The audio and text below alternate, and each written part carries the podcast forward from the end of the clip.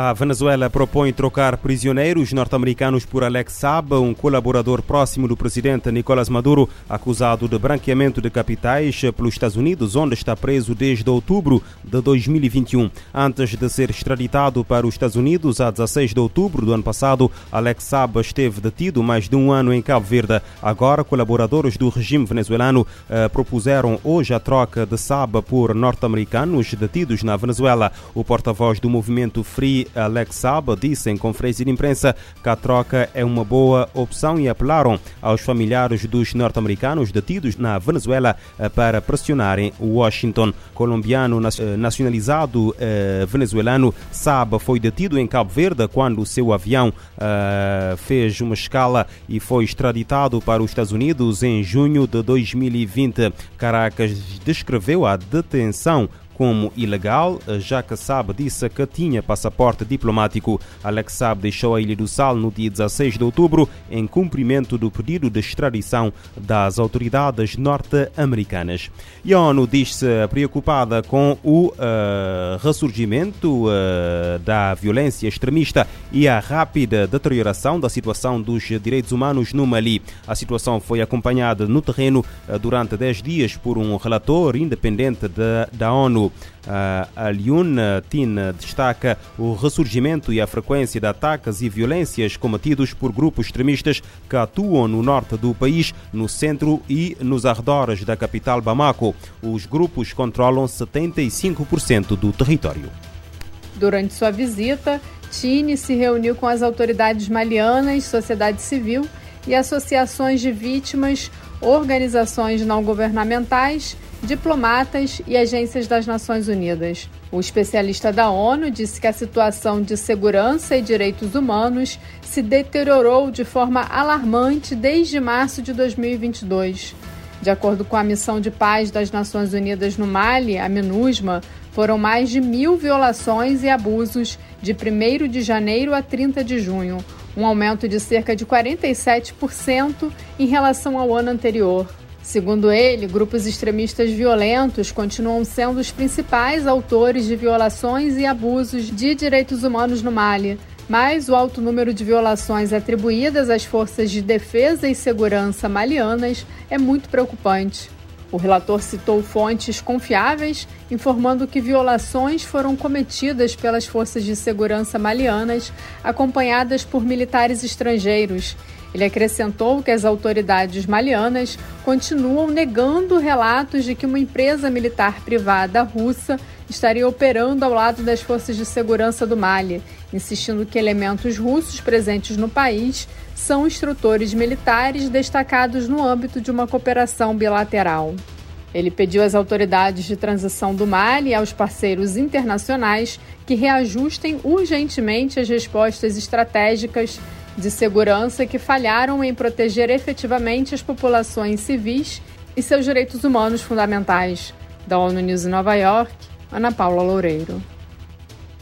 Especialista da ONU alerta para a deterioração da situação de direitos humanos no Mali. No Afeganistão, as agências da ONU estão apreensivas com o colapso da economia e o agravamento da situação humanitária e de direitos humanos, principalmente em relação a mulheres e meninas. A preocupação foi manifestada esta segunda-feira, dia em que completou um ano da tomada do poder pelo Talibã no Afeganistão. O chefe do sistema ONU no país, Ramiz Alakabarov, disse que o mundo assiste à reversão significativa de direitos econômicos, políticos e sociais e uma escalada preocupante de políticas e comportamentos restritivos de gênero.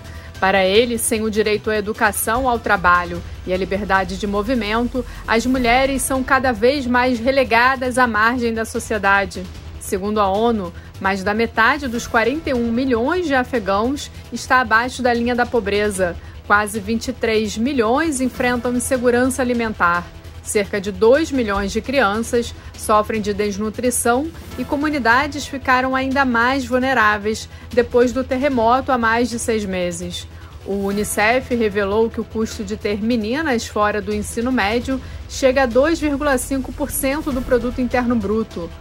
A estimativa é que se 3 milhões de alunas concluíssem o ensino médio e entrassem no mercado de trabalho, elas contribuiriam com pelo menos 5,4 bilhões de dólares para a economia do Afeganistão. A diretora executiva da ONU Mulheres, Sima Barrus, falou sobre a aniquilação de décadas de progresso em igualdade de gênero e direitos das mulheres em poucos meses.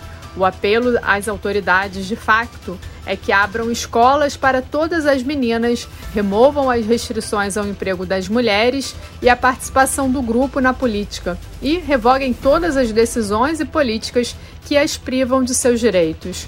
O aumento dos preços dos alimentos e dos combustíveis foi agravado pela seca e pela guerra na Ucrânia. A ONU Mulheres estima que 95% da população afegã e quase todas as famílias chefiadas por mulheres ficaram sem o suficiente para comer. Da ONU News em Nova York, Ana Paula Loureiro.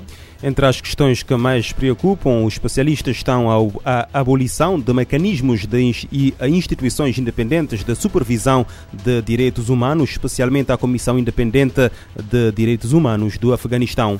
Mais de 660 eh, mil hectares de floresta eh, arderam na União Europeia desde janeiro. É um novo recorde nesta fase do ano. Os dados foram atualizados no domingo pelo Sistema Europeu de Informação sobre Incêndios Florestais, que mantém estatísticas eh, comparáveis desde 2006, graças a imagens de satélite do Programa Europeu Copérnicos. A área mais afetada pelos incêndios é a Península Ibérica e, embora embora a época alta dos incêndios ainda não tenha terminado, os dados relativos à União Europeia mostram a situação mais grave já vivida neste período do ano. A Espanha, com uma grave seca e várias ondas de calor este verão, viu a mais de 246 mil hectares devastados por incêndios, principalmente na Galiza, no Noroeste. Em termos de áreas ardidas depois de Espanha, são a Roménia, Portugal e França os países mais afetados, segundo os dados dados do Serviço Europeu.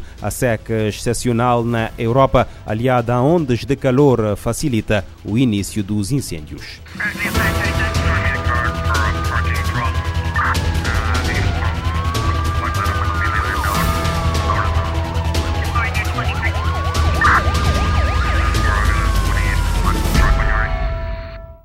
Este programa está disponível em formato podcast no Spotify e em radiomorabeza.cv.